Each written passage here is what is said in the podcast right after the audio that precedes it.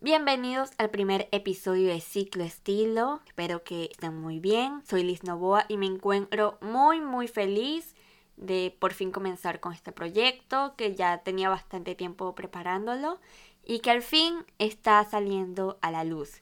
Se están escuchando desde Spotify, pueden seguirme desde ahí en Audioboom, Apple Podcast y se están escuchando desde YouTube Pueden suscribirse, activar la campanita de notificaciones y si les gusta pueden dejar su like.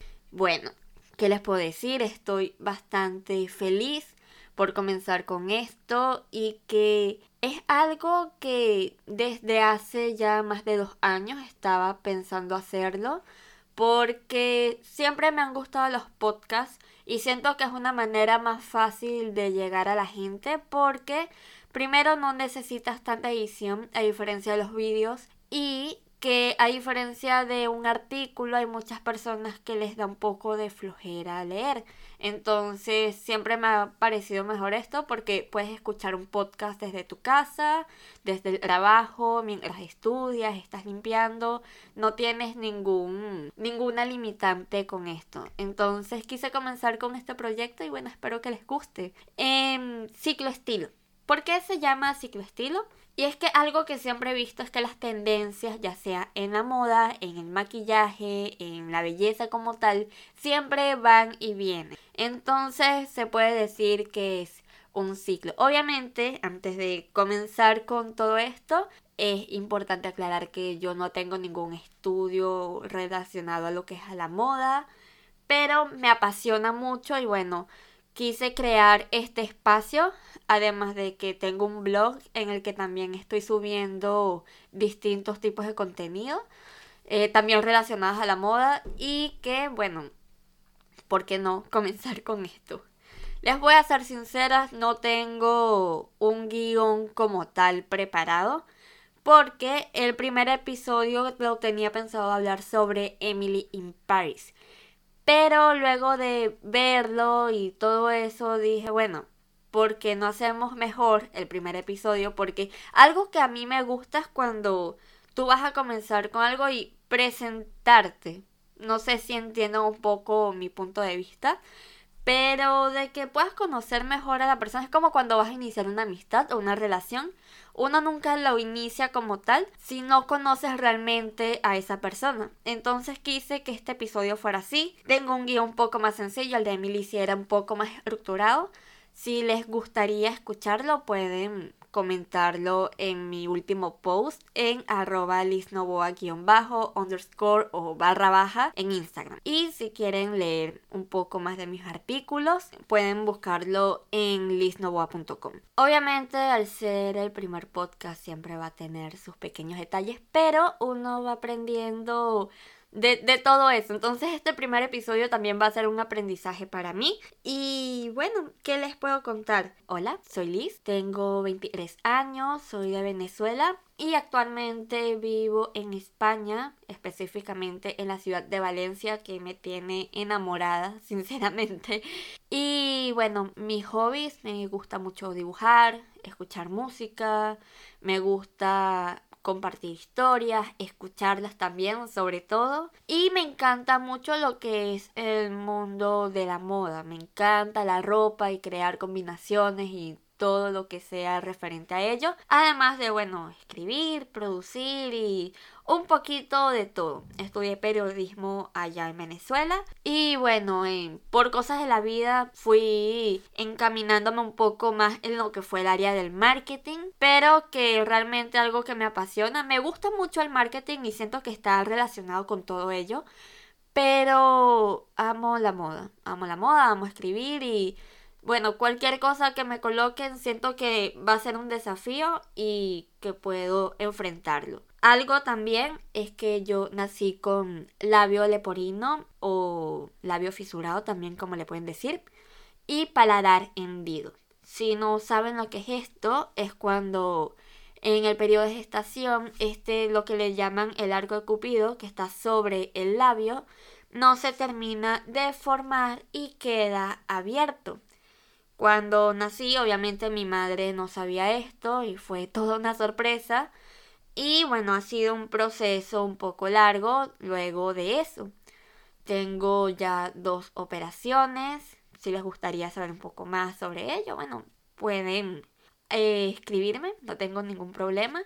Es un tema que, siendo honesta ahorita que le estoy tocando y que quería hablar sobre ello, por eso es que va un poco relacionado con el nombre del episodio de hoy, es que sí, algo que siempre más me he sentido un poco insegura es hablar sobre ese tema, aunque yo todos los días me veo y veo esa cicatriz. Pero no sé, siento que procuro evadirlo un poco y a veces incluso se me olvida que tengo esta condición hasta que alguien me pregunta o que prácticamente, bueno, me veo en el espejo o que en la calle, bueno, ahorita con las mascarillas no, pero de que muchas veces en la calle me veían raro por cómo tengo la nariz. Algo que también conllevó con, con el labio leporino, primero darle las gracias a la gente de Operación Sonrisa, que fueron los que se encargaron de todas mis operaciones, al igual que la doctora Panachi y el doctor Carleso.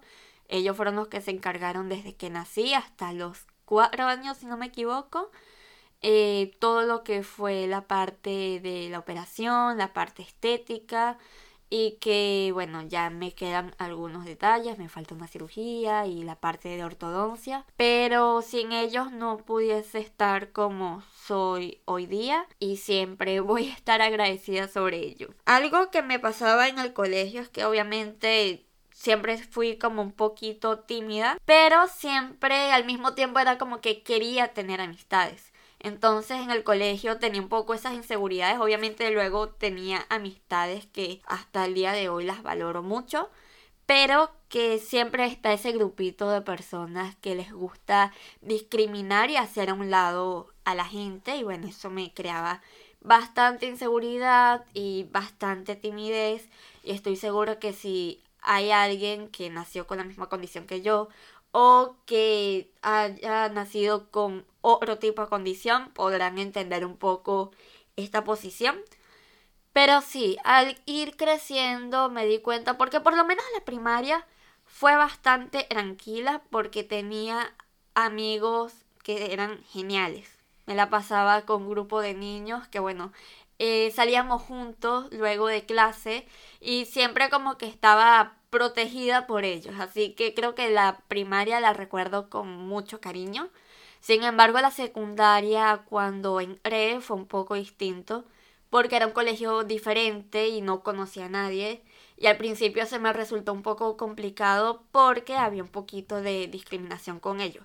No digo todos, pero sí hubo un pequeño grupo el que sí me estuvo acosando un poco, cosa que no fue nada genial. Y sobre todo en esa parte de lo que es la pubertad, uno a veces es eh, más emocional. Uno se toma las cosas un poco más a pecho. Y bueno, hoy día voy lidiando con ello, voy pasando por tratando de sanar todas esas cosas y sobre todo conmigo mismo. Al graduarme del bachillerato, comienzo la universidad, no sabía del todo qué estudiar. Yo quería estudiar artes, diseño de moda o literatura, pero estas carreras no se daban en mi ciudad. Entonces mi mamá lo que quería era que yo tuviera una licenciatura y al final terminé optando por comunicación social, por periodismo. Obviamente al entrar esta carrera es un poco competitiva, sobre todo con la parte de las chicas y en Venezuela en el que siempre las presentadoras o todo eso se tiene el prototipo del Miss Venezuela porque es algo que es bastante importante en el país. Actualmente no creo que sea tanto, pero hace unos seis años era bastante importante, entonces siempre estaba como ese típico estereotipo, de belleza del que obviamente yo no cumplo porque primero... Eh, mi cicatriz, segundo no tengo la estatura y bueno, soy muy delgada para, para estar en esos estándares. No, no los cumplo, estoy por debajo según los que ellos piden. Entonces siempre me sentí un poco fuera de lo común por eso mismo. Pero algo que siempre me gustó fue la parte de producir, la parte de crear cosas, Eh, algo por lo que también yo comencé a estudiar esta carrera era porque yo quería ya sea tener mi revista o trabajar en una en la que fuera de moda porque bueno, siempre me ha gustado. Mi mamá siempre me compraba revistas en las que aparecían diseñadores como Carolina Herrera, que es una de mis favoritas. Y me parecía genial. Pero algo que también tenía un problema y era que yo veía mucha televisión, veía las revistas, veía todo, pero nunca vi a alguien que representara a las personas que nacieron con labio leporino o labio fisurado. Siempre me dijeron, no, que Joaquín Phoenix era nacido con ello. Luego investigué y no, no lo es. Y era como la referencia más cercana y era, bueno, sigue siendo un actor al que admiro muchísimo porque considero que es uno de, de los mejores en esta época. Pero no, él no nació con labio leporino, entonces fue como que una pequeña desilusión para mí porque yo decía, wow, no tengo a ninguna figura que me represente. Algo que me impactó mucho y que me agradó bastante es la serie Cobra Kai. Si no la han visto, está en Netflix, es muy buena, se las recomiendo. Y hay un personaje que se llama Ellie y luego se lo cambia a Hulk. Los que lo han visto pueden entender.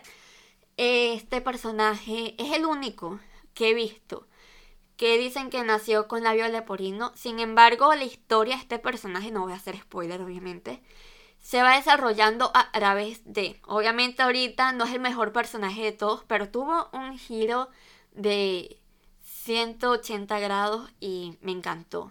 Me encantó. Y es de las pocas cosas, lamentándolo mucho, el actor no, no lo tiene. No, no tiene, no tiene labio leporino, pero es lo más cercano que he podido tener. Y es por eso que le tengo, digamos que, un cariño a este personaje. Pero sí, actualmente no he visto nada y es un poco triste. Porque siento que hay muchas personas que tienen grandes talentos y que pueden hacer lo mejor de ello. Pero que muchas veces somos juzgados por, eh, por lo físico, por la parte superficial. Entonces siento que, bueno, falta mucho. Falta ya ahorita actualmente en la parte del modelaje está, está creciendo más la diversidad en cuanto sí, a los tipos de modelos. Puedes ver ya eh, modelos que tienen síndrome de Down, que tienen este problema del... Ay, lo olvidé.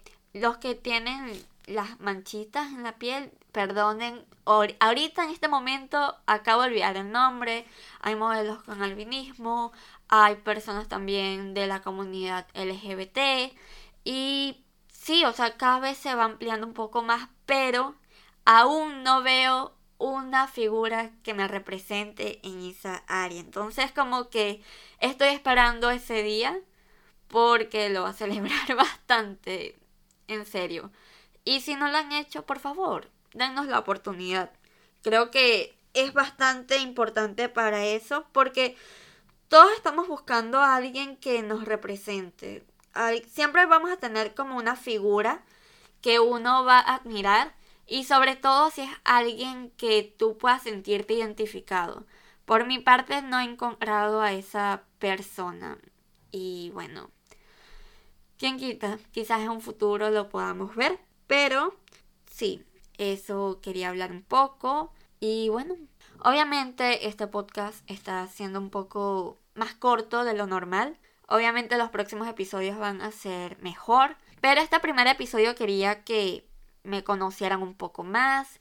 Que eh, sí, poder tener esa conexión. Obviamente no es el mejor guion de todos porque, como dije, nada más tengo los puntos a, a no olvidar y se me pasan un poco. Pero ya las próximas van a ir un poco mejor. Así que bueno, si llegaron hasta aquí, muchísimas gracias. Recuerden que pueden seguirme en Instagram como arroba lisnovoa-bajo y pueden leer algunos artículos míos en lisnovoa.com. Así que muchísimas gracias si llegaron hasta aquí. si me pueden apoyar, quiero seguir creciendo, quiero leerlos, pueden dejar su comentario ahí, qué les pareció. Y si tienen alguna idea también de los que les gustaría que yo hable aquí en este podcast, sería genial. Muchísimas gracias por llegar hasta aquí y nos vemos en un siguiente episodio. You ready?